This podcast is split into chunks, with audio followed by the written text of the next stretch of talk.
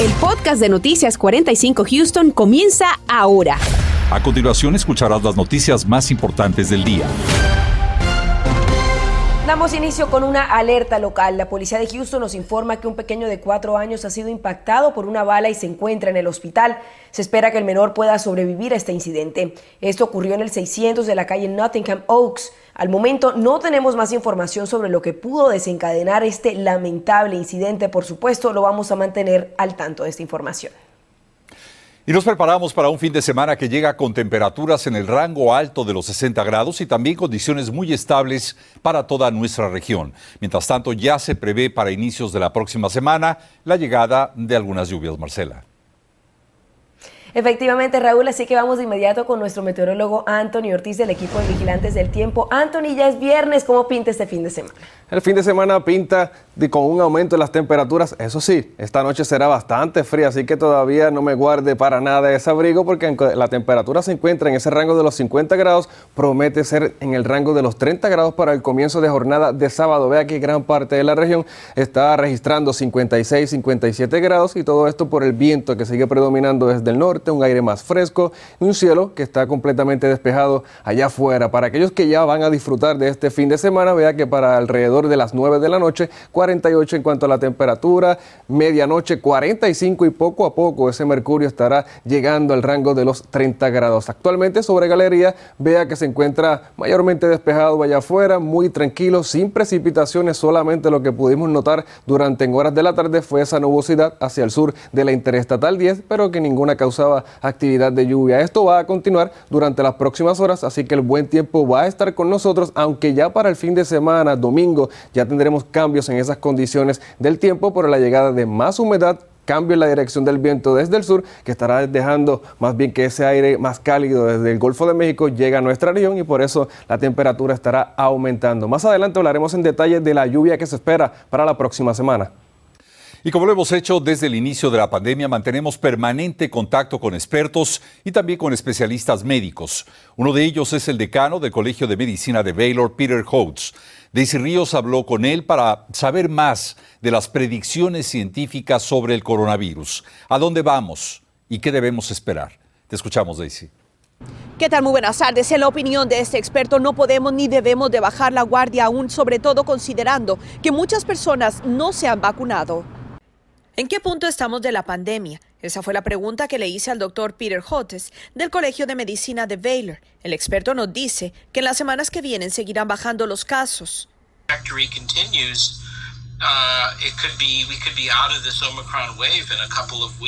Es decir, que podríamos estar cerca del final de la ola de contagios por Omicron. Sin embargo, me preocupa la presencia de la variante BA2, porque tiene muchas mutaciones y aún no sabemos qué tanto riesgo representará porque ciertamente es más transmisible.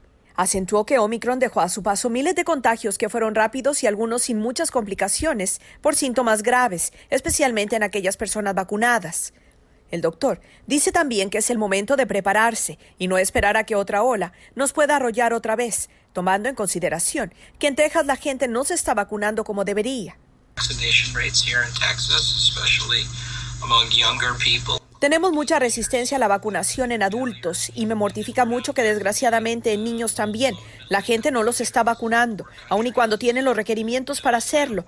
Eso es lo peligroso, no solamente para los menores, pero por el hecho de que se convierten en huéspedes perfectos de nuevas variantes. La ciudad de Houston ha reportado que semanalmente la vacunación incrementa solamente un punto, algo que es preocupante. Sobre los casos de COVID prolongado y las discapacidades que está causando y que cada vez son más evidentes en quienes han sobrevivido al virus, nos detalló que será parte de una generación que lidiará con esos problemas el resto de sus vidas. Niños y adultos, ambos grupos están teniendo muchos problemas de salud del corazón, otros más con los pulmones y el cerebro, y son problemas que se aceleran y acentúan conforme avanza el tiempo. Estos problemas a largo plazo causados por el coronavirus pueden ser los siguientes, ataques al corazón, arritmias, cicatrización de pulmones, degeneración cerebral y niebla mental o brain fog. Finalmente, el experto dijo que la experiencia que hemos tenido es que cada verano surge una nueva variante más fuerte y más contagiosa, como lo fue la primera de coronavirus y la Delta en el 2021. La incertidumbre es que en cualquier momento pueden incubarse nuevas variantes y la puerta sigue abierta a esa incubación porque la gente no está vacunada. Si usted necesita obtener más información en referencia a los sitios donde vacunarse cada semana, puede visitar el sitio houstontx.gov, que en este instante aparece en su pantalla. Reporto para Noticias Univisión 45, Daisy Ríos. Algunos padres del Distrito Escolar Independiente de Houston protestaron hoy sobre la orden del uso de mascarillas en el Houston ISD. Ante esta manifestación, Univision 45 contactó directamente al HISD y nos dijeron que si los datos continúan mostrando una mejoría, se reevaluarían las políticas el 11 de marzo para cuando se reanuden las clases el 21 de ese mes. Podrían tomar la determinación de que su uso sea opcional, sin embargo, fuertemente recomendado. Y hoy fue dado a conocer un video de vigilancia que capta el momento en que un delincuente huye de un cajero automático tras robar a su víctima. La víctima es Tony Earls, de 41 años de edad, quien después de este incidente sacó su arma y comenzó a disparar tratando de ahuyentar al ladrón. Lamentablemente una de las balas acabó con la vida de la menor hispana Arlene Álvarez, de 9 años. El ladrón, que es buscado por la policía, ha sido descrito como un hombre afroamericano de complexión delgada. Cualquier persona con información de este caso, repórtelo de inmediato a las autoridades. Bueno, usted como padre lo sabe, nuestros jóvenes se la pasan una gran parte del día en sus celulares y metidos en las redes sociales y muchas veces es sumamente difícil saber qué es lo que están haciendo. El Internet ha vuelto más fácil para los traficantes de droga poder vender su producto. Esta tarde Claudia Ramos nos va a mostrar cómo se comunican y qué tipo de emojis están utilizando para hacer este tipo de transacciones. Veamos. Y es que lo que para usted podría parecer un juego inocente podría estar poniendo en peligro la vida de su hijo ya que los traficantes están utilizando los emojis y las redes sociales para vender drogas. Tome por ejemplo esto, un cocodrilo y un corazón café.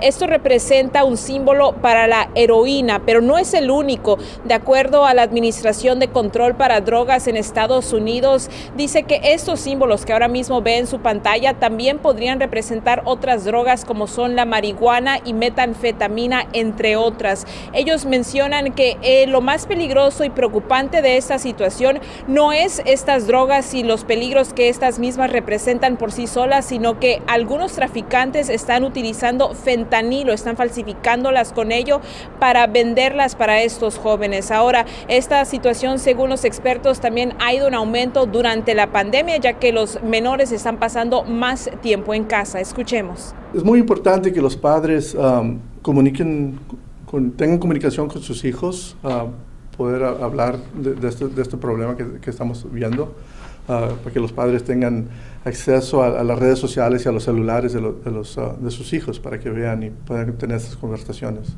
Entre los fármacos más populares se encuentran Xanax y Adderall. Si usted sospecha actividad ilícita en los teléfonos de sus hijos, las autoridades le, le piden se comunique con ellos de inmediato. Puede hacerlo llamando al número en pantalla 713-222-8477. Claudia Ramos, Noticias, Univisión 45.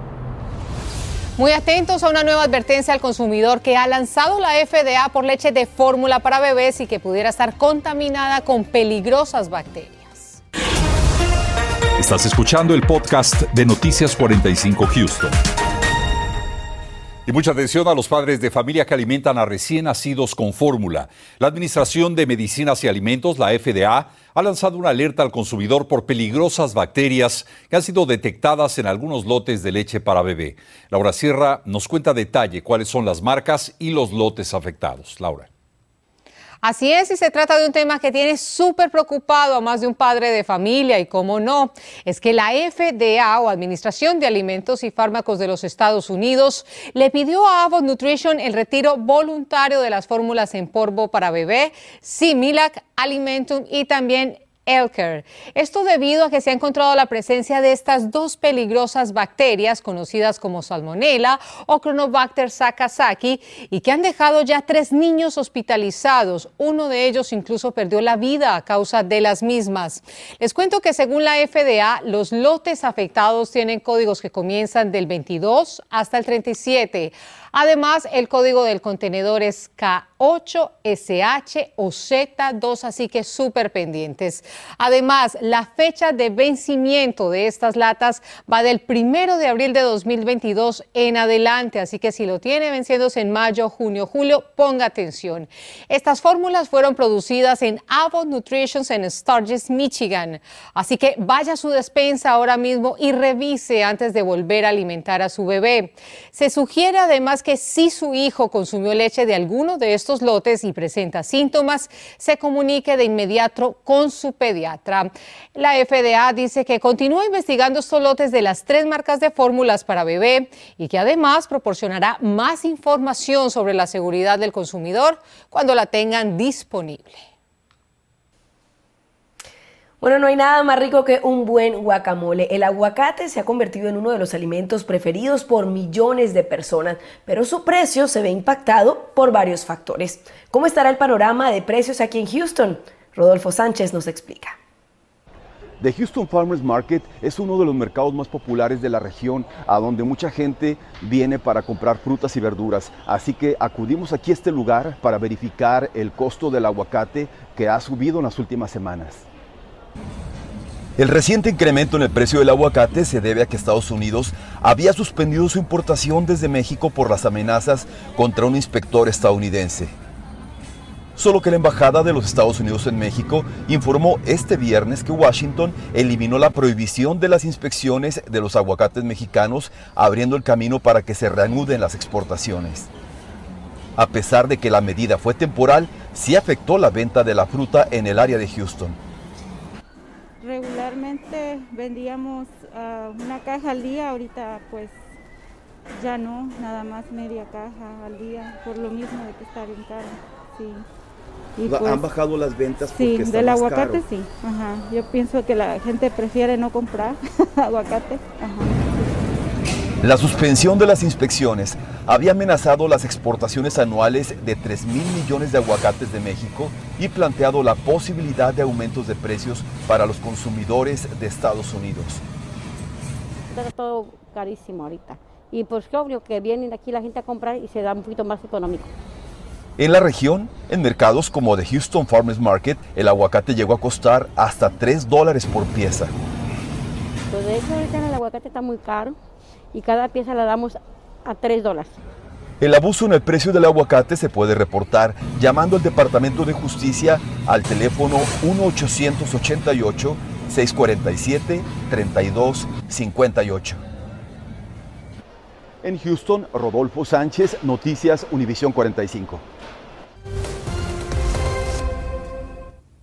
Hola, ¿qué tal? Muy buenas tardes nuevamente. Y es un hecho que la temperatura durante las próximas horas continuará en descenso y hay dos razones, precisamente el cielo mayormente despejado y el viento que todavía continúa desde el norte, así que arrastra toda esa masa de aire más fría sobre nuestra región, así que así va a amanecer temprano en la mañana de sábado, 36 grados en la ciudad de Houston. Algunos sectores hacia el norte pudieran tocar ese punto de congelación como es el condado de Walker hacia el norte, así que ya lo sabe, hay que ponerse ese abrigo desde hecho de esta noche, así que si va a disfrutar de este fin de semana, el comienzo, obviamente tenga ese abrigo desde ya. Pero hay una buena noticia para aquellos que no les gusta para nada el frío y es que la temperatura durante los próximos días, las tardes serán un poco más templadas y vea que ya entre lunes y martes nuevamente estaremos registrando casi 80 grados o 81 grados para el día del martes. Así que nuevamente se repite la misma historia de ayer, que la temperatura estará bastante alta sobre la región. Atípico totalmente para esta temporada de invierno. Pero vamos rápidamente a este pronóstico para el fin de semana. Vea que mañana sábado será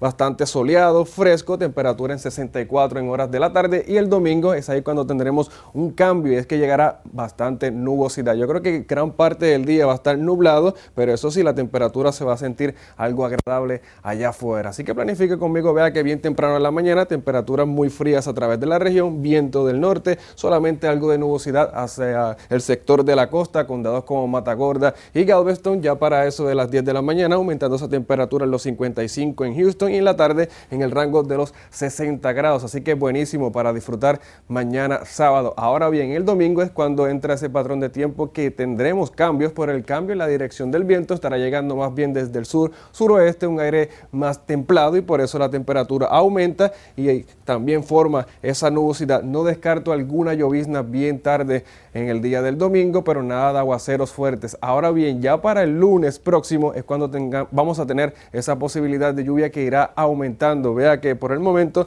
solamente un 40% de esa probabilidad de lluvia y todo por el paso de un frente cálido, o sea, una masa de aire más cálido, más húmedo que estará llegando desde el Golfo de México, estará formando algo de actividad de lluvia el martes, un poco más tranquilo, y entre miércoles y jueves de la próxima semana tendremos el paso de otro frente frío que vea, por el momento estamos pronosticando algunas tormentas sobre la región, obviamente le daremos todos los detalles según vayan progresando los días aquí en el área de Houston. Vea el pronóstico, continúa con esa nubosidad abundante durante el lunes, algo de actividad de lluvia, el martes un poco más tranquilo y ya entre miércoles y jueves cuando tengamos el paso de este sistema frontal por nuestra región. Pronóstico extendido, lo dicho, recuerde que amanece muy frío en la región de Houston, sábado y domingo espectacular y del lunes en adelante habrá que sacar nuevamente ese paraguas. Que tengan una bonita tarde.